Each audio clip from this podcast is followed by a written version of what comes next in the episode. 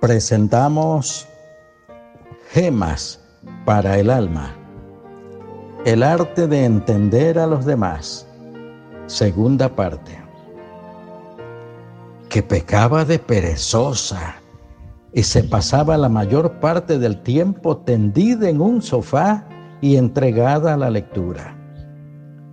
Una mañana, nuestra linda vecina se desmayó en la oficina de correos y no tardó en saberse toda la verdad. Padecía incurable enfermedad que le impedía hacer las labores de la casa. Enviaba a los chiquillos a la calle cuando los medicamentos no bastaban para acallar el dolor.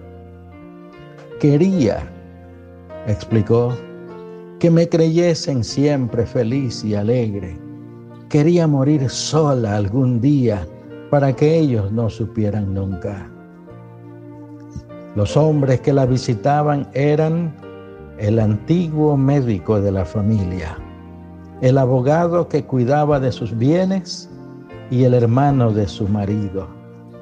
Los vecinos del pueblo se portaron muy bien con ella durante los restantes meses de su vida, pero los murmuradores nunca se perdonaron la ligereza.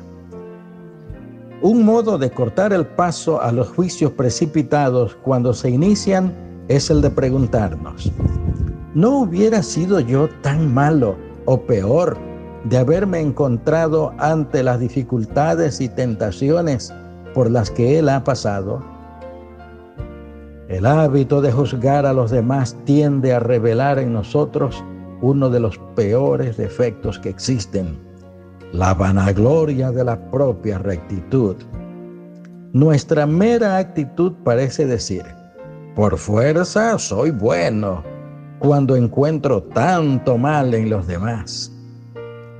El reproche clásico de Jesucristo a los que se erigen en jueces fue que el que esté limpio de culpa arroje la primera piedra. Me han contado que un hombre de negocios tiene encima de su mesa de trabajo una piedra con la inscripción primera en grandes letras. Excelente recordatorio. Existen cuatro reglas muy simples para vencer el hábito de juzgar a los demás. Primero, asegúrese de que conoce todos los hechos para que su verdad no sea meramente circunstancial. Compartimos la responsabilidad de los juicios equivocados cuando les prestamos oído. Siempre que oigo un cuento sensacional a costa de alguien, dice en el libro En Busca de la Serenidad, procuro analizar la mentalidad y los motivos del narrador y o bien olvido todo lo que se ha dicho, o bien trato de averiguar cuál fue el origen del cuento. Haga usted eso mismo antes de juzgar precipitadamente a toda víctima de la murmuración. Segundo, recuerde que por muy cierta que parezca ser la culpa de otro, pueden existir circunstancias atenuantes. Hace años, los indios Sioux tenían un rito impresionante. Un valiente, a punto de partir para visitar otras tribus, alzaba las manos al cielo y rezaba, Gran Espíritu, haz que nunca juzgue a otro sin haber caminado dos semanas con sus mocasines. Tercero, enfoque al revés su costumbre de juzgar al prójimo y observe las virtudes en vez de las faltas. Cierto famoso conferenciante empieza sus discursos pegando en la pizarra un cuadrado de papel blanco. Luego hace una manchita negra en el papel. Después pregunta al auditorio, ¿qué ven ustedes? Una mancha negra, contestan todos. Entonces el orador dice, ¿No ve ninguno de ustedes un gran cuadrado blanco? Cuarto, desarrolle el hábito de ver lo bueno que tienen los demás. Coméntenlo. Practique el arte de la buena murmuración.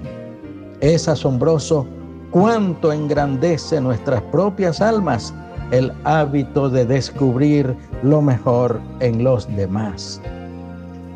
Mírese usted al espejo cuando se sienta inclinado a emitir un mal juicio sobre alguno y verá lo avinagrado que tiene el rostro.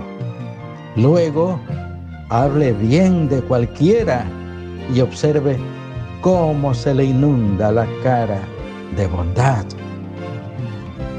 Oremos, Padre Celestial dotaste al humano del valioso recurso del lenguaje. Tu palabra nos enseña que con nuestras palabras podemos hacer mucho bien, pero también mucho mal. Enséñanos a ser medidos y prudentes en nuestras palabras para evitar ofender y ser ofendidos y además ser sembradores de bien con nuestra conversación oportuna. En el nombre de tu Hijo Jesús lo rogamos todo. Amén.